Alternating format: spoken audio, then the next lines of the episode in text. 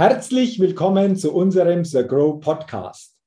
Mein Name ist Jürgen Zwickel. Ich bin Vortragsredner, Seminarleiter, Buchautor und freue mich, dass ich als Moderator den The Grow Podcast begleiten und mitgestalten darf und dabei spannende Interviews mit interessanten Persönlichkeiten führen kann. Und ich bin mir absolut sicher, dass auf Sie, liebe Hörerinnen und Hörer, heute wieder ein spannendes und interessantes Interview wartet. Denn ich begrüße heute im Grow Podcast Lena Schaumann. Liebe Lena, herzlich willkommen und schön, dass du dir die Zeit für unser Gespräch nimmst. Vielen, vielen Dank. Ich freue mich, dass ich da sein darf. Bevor wir starten, will ich dich natürlich den Hörerinnen und Hörern des Agro Podcast noch ein bisschen näher vorstellen. Lena Schaumann ist Geschäftsführerin von Möbel Schaumann und Nachfolgerin in der vierten Generation. Und zudem ist sie in der Chapterführung des Agro Chapters Rhein-Main. Auch sehr, sehr spannend. Ich glaube, liebe Lena, da gibt es viel zu besprechen. Bevor wir das tun, Lass uns gerne mit dieser bekannten Get-to-Know-Fragerunde in den Podcast starten. Und wenn du soweit bist, dann starte ich gerne die erste Frage. Ja, leg los. okay, erste Frage. Frühaufsteherin oder Nachteule? Ja, als Kind absolute Nachteule, aber mit dem Unternehmertum bin ich zum absoluten Frühaufsteher geworden. Absolute Frühaufsteherin bedeutet dann, wann geht es für dich so in den Tag? Also tatsächlich in stressigen Zeiten ähm, um fünf und in nicht so stressigen Zeiten darf es dann auch 6 oder 6.30 Uhr sein. Beides noch sehr, sehr früh. Eine Frage, die sich da für mich nochmal so ergibt. Hast du morgens irgendwie so in der ersten Stunde auch so ein Ritual, das du wirklich auch jeden Tag entsprechend für dich durchführst? Gibt es da etwas bei dir? Ja, tatsächlich. Also zum einen Sport ähm, für mich ganz relevant. Äh, vor allem, wenn ich einfach in stressigen Zeiten weiß, dass ich das abends uns nicht mehr schaffe, dann packe ich das immer nach vorne, damit es nicht äh, hinten runterfällt. Und dann auch tatsächlich Meditation. Ähm, so ein paar Minuten morgens äh, brauche ich, genau. Okay, um dich da auf den Tag gut einzustimmen. Spannend, spannend. Danke mal für die erste Antwort. Zweite Frage. Was ist dein Geheimtipp, um auf neue Ideen zu kommen?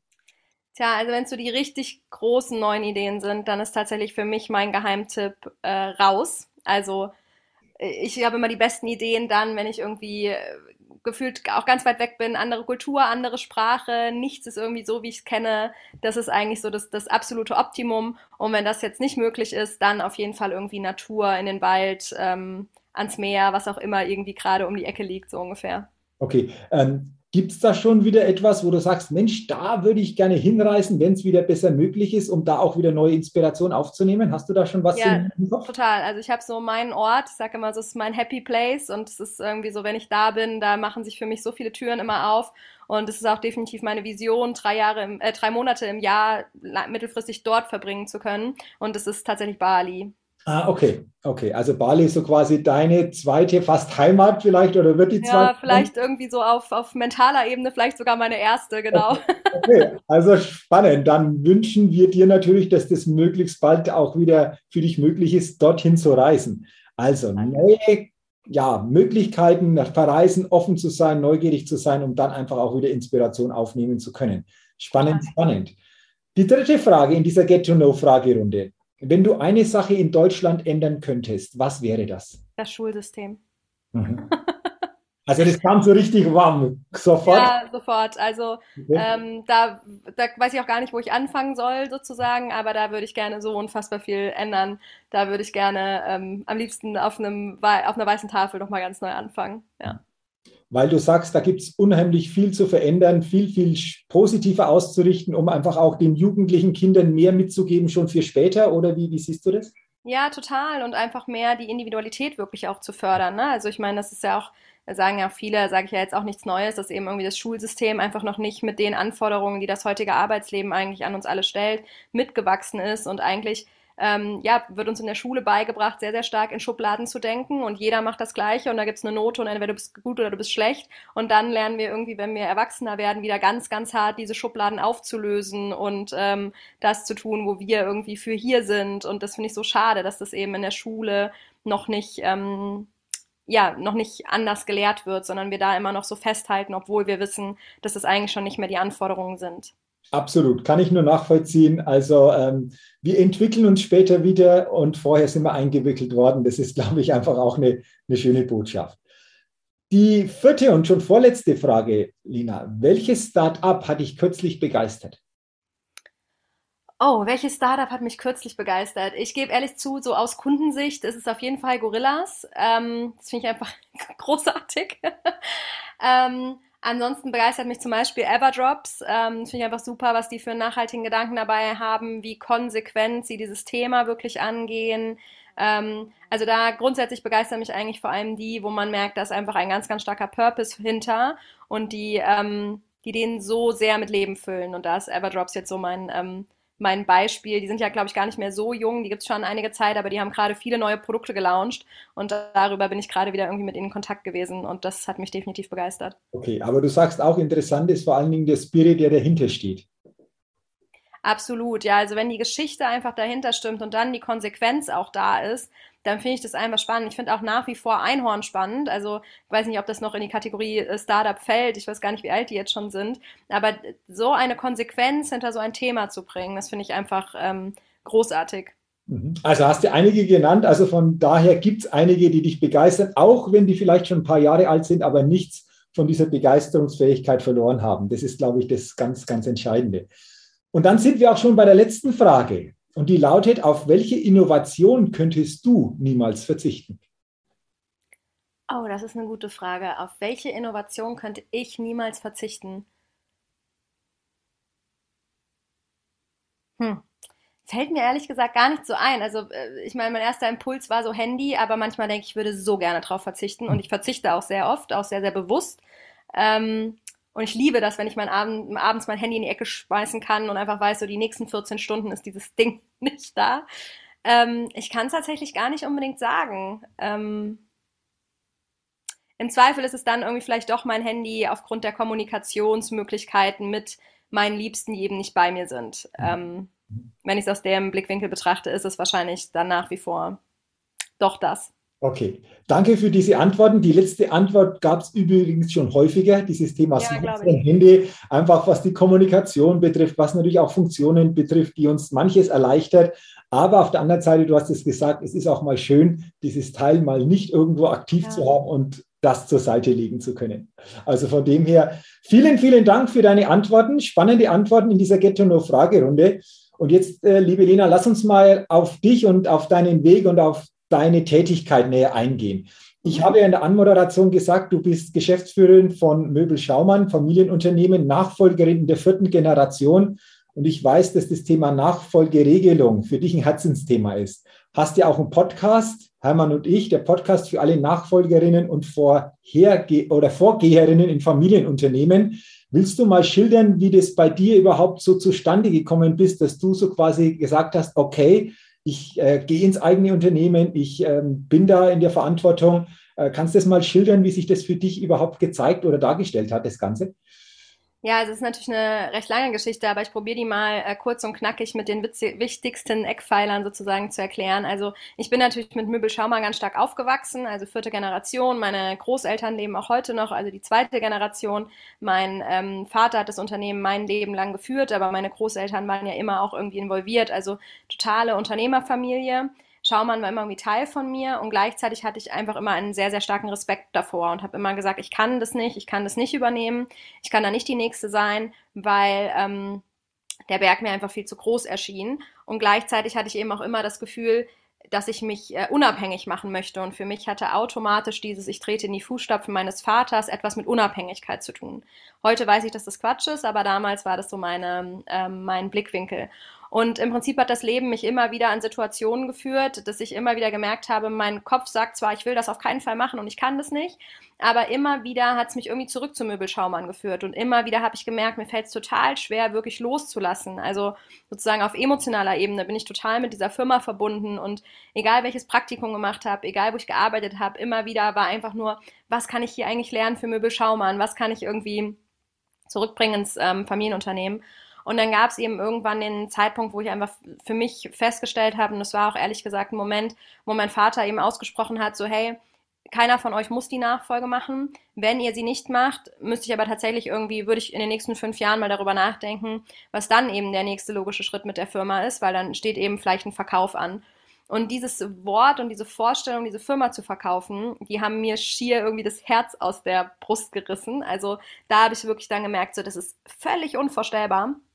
Und dann kam dazu, dass ich, ähm, glaube ich, über meine Zeit, ähm, ich habe vorher selber gegründet, auch so eine starke Vision entwickelt hatte und so viel Potenzial gesehen habe, dass es nicht nur war, so dieser pure Hang an der Firma, sondern auch welches Potenzial geht da alles flöten, dass ich dann wirklich festgestellt habe, nee, also das ist eigentlich genau das, was ich machen will und ähm, jetzt mal alles Ego beiseite und irgendwie was, was ich alles nicht kann oder wie auch immer.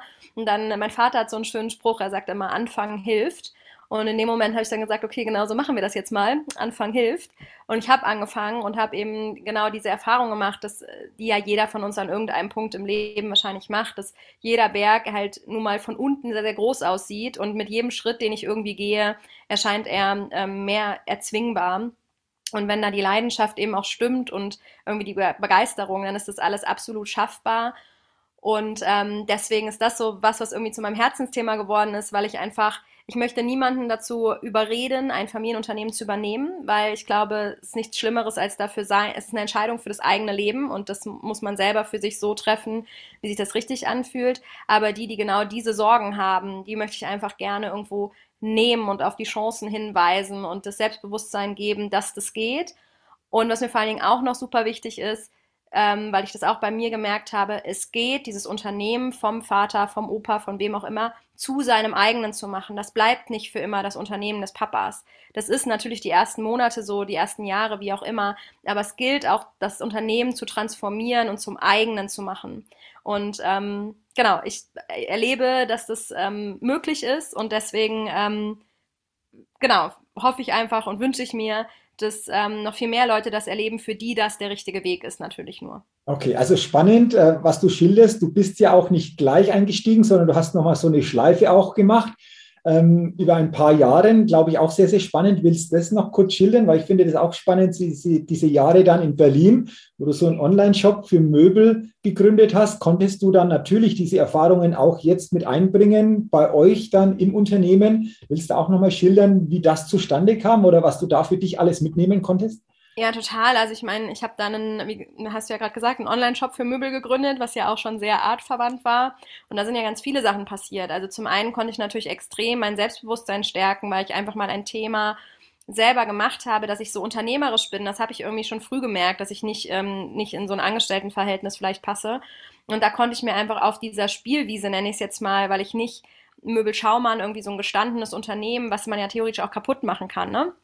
Ähm, nee, ich war ja nicht dort, sondern ich war in meinem eigenen. Das heißt, ich hatte irgendwie Verantwortung nur mir selbst gegenüber und konnte mir selber beweisen, dass ich eben diese Dinge tatsächlich umgesetzt bekomme, dass ich diese Dinge verstehe, dass ich ähm, ja einfach dieses Selbstbewusstsein auch haben darf, dass ich dass ich eine Gestalterin sozusagen bin. Das war auf der einen Seite ganz, ganz wichtig. Und auf der anderen Seite, klar, mein, das Familienunternehmen war zu dem Zeitpunkt ein rein stationäres Unternehmen, ähm, wo eben dieses Online-Wissen noch nicht vorhanden war. Und natürlich habe ich mir dort auch ein Wissen und eine Expertise angeeignet, die für mich dann letztendlich super wichtig war, weil ich dann sagen konnte, hey, ich komme in die Nachfolge und ich bin auch die Richtige für den Job, nicht nur, weil ich Schaumann im Nachnamen heiße und die Tochter meines Vaters bin, sondern weil ich hier ein Wissen mitbringe, was ihr hier nicht habt. Und ähm, jetzt lasst uns bitte gemeinsam, ihr müsst mir eure Sachen beibringen, ich bringe euch meine Sachen bei und gemeinsam ähm, entwickeln wir dann irgendwie eine neue Vision.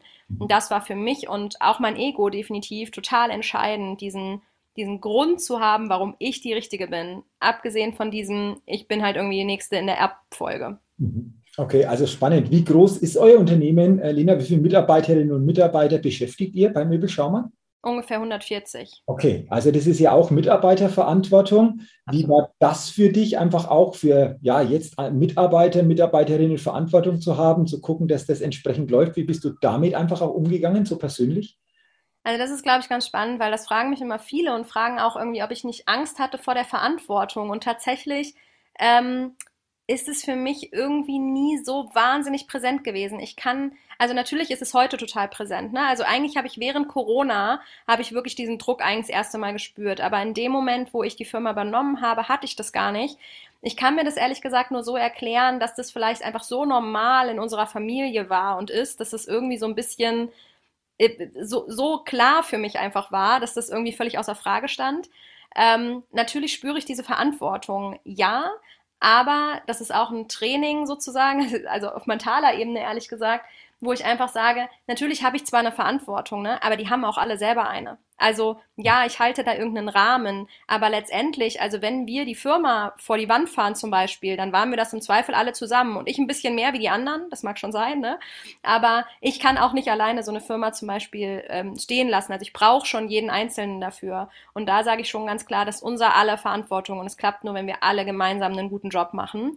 Und ähm, das ist mir auch äh, wichtig, dass die Mitarbeiter das genauso sehen. Ne? Also ich finde, es gibt nichts Schlimmeres, als irgendwie zu sagen, im Zweifel, ja gut, äh, Schuld ist immer die Geschäftsleitung. Ne? Also das ist, ähm, das darf nicht sein und genauso wenig, weder im Positiven noch im Negativen. Ne? Weil es gibt ja auch Unternehmen, wo so, wenn was Gutes passiert, war es die Geschäftsführung, wenn es was Schlechtes war, war es auch die Geschäftsführung. Nee, nee, nee. Wenn es was Gutes war, dann habt ihr das geleistet. Wenn es was Schlechtes war, dann haben wir halt einfach mal kurz gemeinsam in die Scheiße gegriffen und jetzt drehen wir es wieder um und machen was Gutes draus. Aber das machen wir, weil ihr ja die, die, die seid, die das machen und die das können. Das bin ja überhaupt nicht ich. Also ich mache ja im Zweifel ich mache vielleicht etwas sehr Wichtiges, das stimmt, weil ich glaube, dieses Strategische und auch das Visionäre, das braucht so eine Firma. Ohne das geht es nicht. Und da bin ich auch sicherlich wichtig. Aber letztendlich bin auch ich genauso ersetzbar wie vielleicht jeder andere an seiner Position. Und ohne die Leute, die Profis sind in ihren Gebieten, würde ich halt hoffnungslos untergehen, weil ähm, ich, ja, ich kann so viele Dinge nicht. Ähm, die muss ich aber zum Glück auch nicht können. Absolut. Ähm, da gleich noch eine Frage, die mir so durch den Kopf geht. Wie ist es dir gelungen, deine Mitarbeiterinnen und Mitarbeiter mitzunehmen? Weil es ist ja ein Wechsel, so quasi Papa lässt weiter los, du kommst rein, junge Chefin, junge Geschäftsführerin. Wie war das für dich? Wie hast du einfach auch die Mitarbeiterinnen und Mitarbeiter mitgenommen auf deinen Weg? Wir haben tatsächlich einen ganz, ganz großen äh, Kulturwandelprozess durchlaufen und der hat tatsächlich so gestartet, dass es erstmal unfassbar viele Gespräche gab. Und da habe ich mir auch externe Unterstützung reingeholt. Und diese externe ist eine, eine Markenagentur. Die haben wirklich mit, ähm, ich glaube, die haben 60 Einzelinterviews geführt, unfassbar viele anonyme Umfragen, aber auch äh, öffentliche Umfragen. Und da kam echt erstmal so alles auf den Tisch, damit ich auch erstmal verstehe, wie tickt die Firma denn gerade eigentlich. Und ähm, dann haben wir uns quasi zusammen an einen Tisch gesetzt und haben gesagt, okay, was bedeutet denn das jetzt eigentlich? Also das ist jetzt unser Ist-Status. Sind wir damit eigentlich glücklich oder sind wir damit vielleicht eher unglücklich? Und wo wollen wir denn eigentlich hin? Und in diesem Prozess, es hat ungefähr ein halbes Jahr, war nur, ich habe es immer irgendwann Auskotzstunde genannt, weil das war irgendwie so ein pures, da kam so alles auf den Tisch von den letzten 100 Jahren gefühlt. Ähm, und dann war nochmal ein halbes Jahr, wo wir wirklich dann gesagt haben, okay, jetzt mal Stunde Null und was soll denn jetzt eigentlich irgendwie von uns übrig bleiben, wenn wir hier, also wenn wir jetzt hier weitermachen, was wollen wir denn rückblickend sagen, was wir irgendwie geschaffen haben und wie wollen wir das vor allem geschaffen haben. Ähm, es war nochmal ein halbes Jahr, also ein Jahr Prozess und in diesem Prozess haben wir uns natürlich extrem gut kennengelernt und haben gemeinsam unsere Spielregeln aufgebaut und nicht ich meine. Und sicherlich ähm, hat die, ist man als Führungsperson immer jemand, der vielleicht noch mal ein bisschen mehr Einfluss hat. Das ist überhaupt keine Frage und deswegen steckt bestimmt von mir auch ein bisschen mehr sage ich mal, Persönlichkeit da noch drinne. Das ist aber auch in dem Sinne wichtig, weil letztendlich, und das klingt vielleicht irgendwie radikal, aber jeder von denen kann ja morgen kündigen und geht woanders hin. Das kann ich theoretisch auch. Die Wahrscheinlichkeit, dass ich es mache, ist eine relativ geringe. Das heißt, wenn das Unternehmen zu mir nicht passt, dann haben wir echt irgendwie, einen, glaube ich, eine Herausforderung. Also natürlich war das wichtig, dass es zu mir passt, aber letztendlich natürlich auch wichtig, dass es vor allem zu uns passt. Und ähm, das war ein, ehrlich gesagt, ein langer Weg und auch vor allem emotional ein unfassbar anstrengender Weg. Also ich würde ihn jedem empfehlen und da auch so tief es nur irgendwie geht reinzugehen, weil sonst fällt es dir sowieso, das kommt eh alles irgendwann ans Licht. Ähm, aber das waren wirklich Zeiten, äh, da habe ich nicht gut geschlafen. Okay, äh, also danke auch für die Offenheit, dass du sagst, Mensch, das war ein echt herausfordernder Weg, auch emotional, auch zu gucken, was passiert da alles.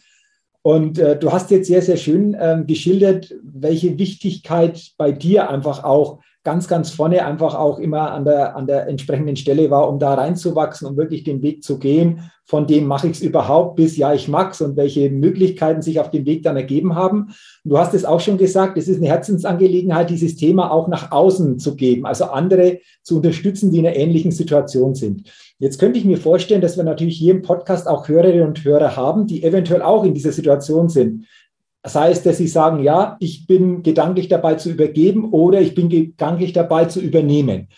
Ähm, du hast einige Dinge schon angesprochen, aber kannst du noch ein paar wichtige ja, Gedanken weitergeben aus deinem Weg, aus deiner Erfahrung, was auf jeden Fall für beide Generationen zu beachten ist, wo auf jeden Fall darauf geachtet werden sollte, damit es möglichst gut klappt? Ähm, ja, gerne. Also es gibt natürlich, da könnte ich jetzt einen stundenlangen Monolog, glaube ich, halten, ja. Auch da, ich probiere mal, das bewusst ein bisschen radikal auszudrücken, ähm, weil vielleicht ist es auch an manchen Stellen so radikal. Also auf der Seite der NachfolgerInnen, glaube ich, gilt es echt an einigen Stellen, mach da keine Kompromisse mit deinem Vater oder deiner Mutter, die sich zu stark als Kompromiss für dich anfühlen. Weil letztendlich ist es eine Entscheidung, mit der du im Zweifel die nächsten 30, 40, keine Ahnung was Jahre leben willst. Und ähm, letztendlich, und dann ist natürlich auch gleichzeitig der Appell an die Väter und an die Mütter, wenn ihr abgeben wollt, dann gebt dann aber auch ab. Und ich glaube, es gibt nichts Schlimmeres, als als Nachfolgerin ständig das Gefühl zu haben, da sitzt jemand hinter mir, der glaubt vielleicht eigentlich nicht so richtig an meinen Weg, der quatscht mir ständig dazwischen, der kann irgendwie nicht loslassen. Ich ich glaube, dass das ein unfassbar schwerer Prozess ist, dieses Loslassen. Also ich habe da einen absoluten Respekt vor und ich werde im Zweifel erst in 30 Jahren wissen, wie es ist, auf dieser anderen Seite zu sitzen. Aber diesen Prozess darf man auf beiden Seiten nicht unterschätzen. Und ähm, äh, es gibt tolle Coaches, es gibt tolle Beratungen, was auch immer man sich da holt. Und für jeden gibt es da vielleicht auch was anderes. Aber da nicht wegzugucken. Ich glaube, das ist ähm, das Aller, Allerwichtigste, weil sonst wird das irgendwie eine, eine Halblösung und das wird immer Auswirkungen aufs Unternehmen haben, so glaube ich, weil es immer irgendwie Energien schluckt und so weiter, sich damit zu beschäftigen. Und der Weg ist, glaube ich, an vielen Stellen unangenehm und vor allem deswegen auch nochmal so an die, an die Übergeber. Das ist nicht eine Aufgabe des Nachfolgers, sondern es ist echt eine 50-50-Aufgabe.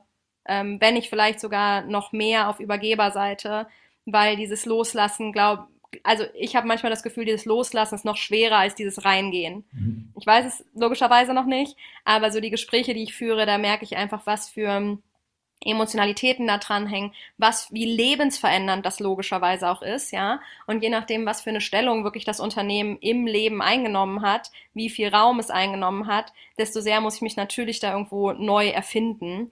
Und ähm, also ich für mich, glaube ich, habe äh, für mich auch die Entscheidung getroffen, Möbel Schaumann ist ein, ist ein Teil von mir, auch vielleicht ein großer Teil, aber ist, er ist nur ein Teil. Also nicht Lena Schaumann ist Möbel Schaumann, genauso wenig ist Möbel Schaumann Lena Schaumann, sondern wir sind jeweils nur ein Teil voneinander.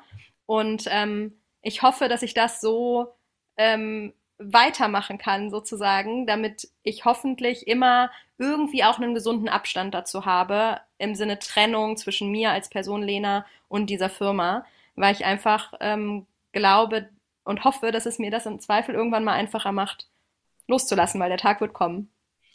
Lina, du hast es ja schön geschildert, dass dieses Thema Loslassen, aber auch wirklich hineinfinden ganz wichtig ist. Wie war das denn bei dir, bei euch mit deinem Vater? Wie hast du das empfunden? Wie konnte er loslassen? Wie konntest du dich dann entfalten? Willst du das nochmal abschließend schildern? Also ich glaube, es gab bei uns ganz stark Themen, da konnte mein Papa schon sehr gut loslassen. Es waren eben natürlich auch, das ist ja total normal, Themen, die vielleicht nicht so sehr seine Herzensthemen waren. Ähm, da konnte er gut sagen, hey, okay, das machst jetzt du und so weiter. Ähm, nichtsdestotrotz gibt es auch Themen, wo es ganz, wo es ihm schwerfällt loszulassen. Und bei meinem Vater und mir ist zum Beispiel so die größte Differenz, sage ich mal, und das sagt mein Vater auch immer so, ich bin ein ganz, ganz stark people-orientierter Mensch. Also ich bin jemand, der ich bin sehr Bauchgefühl getrieben, ich habe eine sehr, sehr starke Intuition und ich ähm, sehe schnell die Potenziale in Leuten. Also ich bin einfach sehr, sehr people-lastig. Und für mich sind die Zahlen dann eher immer die Bestätigung von dem, was wir irgendwie tun, dass das auch funktioniert. Mein Vater geht da genau in die andere Richtung. Für den sind halt Zahlen das Steuermedium. Und äh, mein Vater sagt es auch so, dass er eben manchmal Sorge hat, dass ich mich zu wenig mit den Zahlen beschäftige. Und da fällt es ihm eben dann, das ist dann etwas, was ihm schwerfällt, weil er sich einfach nicht vorstellen kann, dass man eben dieses Unternehmen auch um die, in der anderen Richtung führen kann. Ne? Es gibt ja auch etliche Geschäftsführer, die schon immer HR selber machen, aber Zahlen immer wen anders machen lassen. Er hat eben Zahlen immer selber gemacht und glaubt eben logischerweise, dass ich das auch machen sollte. Und genau an solchen Stellen ist auch das, was ich eben gesagt habe. Ich kann mich da natürlich jetzt irgendwie reinpressen lassen, das wird mich aber nicht glücklich machen, weil ich kann mich jetzt verbiegen, so viel ich will. Ich werde nicht wie er und ich sitze nicht sieben Stunden am Tag über den Zahlen, da drehe ich durch. Ähm, und da kommt auch nichts Gutes bei raus. Ja, nichtsdestotrotz müssen wir natürlich eine Lösung finden, wie er auch sozusagen geht und ein gutes Gefühl hat und das Gefühl hat, die richtige Entscheidung getroffen zu haben. Mhm. Und da schließt sich der Kreis, was du jetzt geschildert hast, was du zu Beginn schon gesagt hast. Wie sehe ich mich selbst? Ist es wirklich mein Weg? Weil ansonsten kann der Jahre, Jahrzehnte gehen und je weiter ich mich wegbewege von mir selbst, je mehr ich mich verbiegen muss, desto schwieriger wird es für mich persönlich, aber das wird sich aufs Unternehmen auch entsprechend auswirken. Deswegen äh, herzlichen Dank schon mal, dass du uns an deinen Weg, an deinen Gedanken zum Thema Nachfolgeübernahme hast teilhaben lassen. Und ich denke, der ein oder andere, der hier noch mehr wissen will oder vielleicht in der Situation ist, kann sicherlich auch Kontakt aufnehmen. Dann finden sich sicherlich Möglichkeiten, sich da einfach auch persönlicher auszutauschen und hier das ein oder andere an Infos, an guten Tipps entsprechend weiterzugeben. Ähm, liebe Lena, neben deiner Haupttätigkeit Geschäftsführerin im eigenen Unternehmen bist du seit kurzem auch in der Chapterführung des Agro Chapters Rhein-Main. Das wurde vor ein paar Tagen gegründet. Zusammen mit der Vanessa Weber und der Nina Mühlens bist du hier in der Chapterführung auch entsprechend verantwortlich. Frage natürlich auch, wie bist du dazu gekommen und was ist euch bei diesem Chapter Rhein-Main für die Zukunft denn wichtig? Also ich bin tatsächlich dazu gekommen, weil die liebe Vanessa mich angesprochen hat, die ja die Vorsitzende von diesem Chapter ist und gefragt hat, ob ich nicht Bock habe, das mit ihr zu machen, weil wir natürlich sehr viele Themen haben, die wir die uns gleichermaßen wichtig sind und wir da, glaube ich, an vielen Ecken sehr, sehr gut zusammenpassen. Und das hat sie erkannt und gesehen und hat äh, mich eben entsprechend da rein damit ins, in den Ring geworfen, sozusagen. Und ähm, genau, warum habe ich mich entschieden, dabei zu sein? Also ich glaube, dass Mittelstand für mich ein Herzensthema ist. Das hat jetzt wahrscheinlich rausgehört und aus meiner Historie raus, auch mit der Gründung vorher und dann zurück ins Familienunternehmen, weiß ich eben auch um die großen Vorteile, die es gibt in der Zusammenarbeit zwischen Mittelstand und Startups. Und das sind ja Dinge, die sich äh, The Grow absolut auf die Fahne geschrieben hat. Und deswegen ähm, hatte ich einfach den Eindruck, dass das genau das richtige Netzwerk auch ist, um für mich da diese Themen da weiter reinzugehen, mich weiter natürlich zu vernetzen und äh, hoffentlich auch ja, Leute anzusprechen, für die diese Themen äh, relevant sind und für die der Austausch einfach wichtig ist, um vielleicht ihre Entscheidung zu treffen. Genau. Also wunderbar, herzlichen Dank vor allen Dingen, dass du dich auch hier im Chapter engagierst, für So Grow engagierst. Und weißt du, Lena, was das Spannende ist, die Vanessa und die Nina waren schon im Podcast-Interview. Heute bist du genau. im Podcast-Interview. Also von dem her seid ihr jetzt komplett auch in einer Podcast-Folge und wünsche dir euch natürlich auch für das Chapter Rhein-Main bei Sagro weiterhin alles, alles Gute und dass er vor allen Dingen über diesen Weg auch diese Mission Mittelstand entsprechend hier stark nach außen vertreten könnt. Vielen Dank. Ich sage jetzt, ja, sehr, sehr gerne. Ich sage jetzt, liebe Lena, herzlichen Dank für deine Zeit, für dieses Interview, für deine tollen Gedanken, vor allen Dingen auch, was wichtig ist beim Thema Nachfolge, auf was es zu achten gilt und vor allen Dingen auch deine Offenheit bezüglich deines eigenen Weges. Und zum Ende unseres Gespräches will ich dir gerne nochmal die Möglichkeit geben, so den letzten wichtigen Gedanken an die Zuhörerinnen und Zuhörer des Agro Podcasts weitergeben, wo du sagst, das brennt mir unter den Nägeln. Diese Botschaft, die will ich gerne einfach nochmal nach außen geben. Ähm, ja, also ich glaube, ich habe viel schon gesagt, äh, was mir da wirklich unter den Nägeln brennt. Und ich möchte auch nochmal äh, ganz klar machen, all das habe ich nicht nur für familieninterne Nachfolge ähm, gesagt. Ich glaube, Nachfolge in einem Familienunternehmen, egal ob man aus der Familie selbst kommt oder ob man externe Nachfolge macht, ist eine ganz, ganz tolle Art der Gründung, hat ganz, ganz, ganz, ganz tolle Chancen und ähm, es, es lohnt sich einfach, das mal anzuschauen, weil wir haben einfach so viele tolle Mittelstandsunternehmen, gerade in Deutschland, so viele Hidden Champions, so viele Weltmarktführer tatsächlich auch, wo es einfach so schade wäre, wenn dieses ganze Wissen und dieses Know-how nicht weitergenommen wird. Und ich glaube, da darf Mittelstand nochmal echt am Image arbeiten. Also Startups sind ja gefühlt gerade total sexy und en vogue und Nachfolge darf das absolut auch werden, weil da steckt mindestens genauso viel drin wie in einer Startup-Gründung. Und ähm, ja, das möchte ich einfach gerne mitgeben. Wunderbar, danke auch nochmal äh, dafür, weil ich denke, die Zuhörerinnen und Zuhörer merken es, dass das wirklich so deine Herzensangelegenheiten ist, ähm, Nachfolge in den Blick zu nehmen, auch andere hier zu begleiten, zu unterstützen, damit das gelingen kann. Und danke nochmal für deine Zeit, für deine Gedanken und für dieses tolle Gespräch, liebe Nina. Herzlichen Dank. Vielen Dank, lieber Jürgen. Und dir natürlich weiterhin alles, alles Gute, persönlich, vor allen Dingen unternehmerisch und vor allen Dingen auch bei The Grow. Aber ich denke, das wird sich alles entsprechend finden und du wirst Möglichkeiten haben, diesen Weg für dich erfolgreich gestalten. Alles, alles Gute und gute Zeit. Dankeschön. Sehr, sehr gerne. Ja, liebe Hörerinnen, liebe Hörer des The Grow Podcast, äh, ich freue mich, dass Sie heute bei diesem Interview mit dabei waren. Wünsche Ihnen, dass Sie viele Gedanken für sich mit rausnehmen können, speziell zum Thema Nachfolge.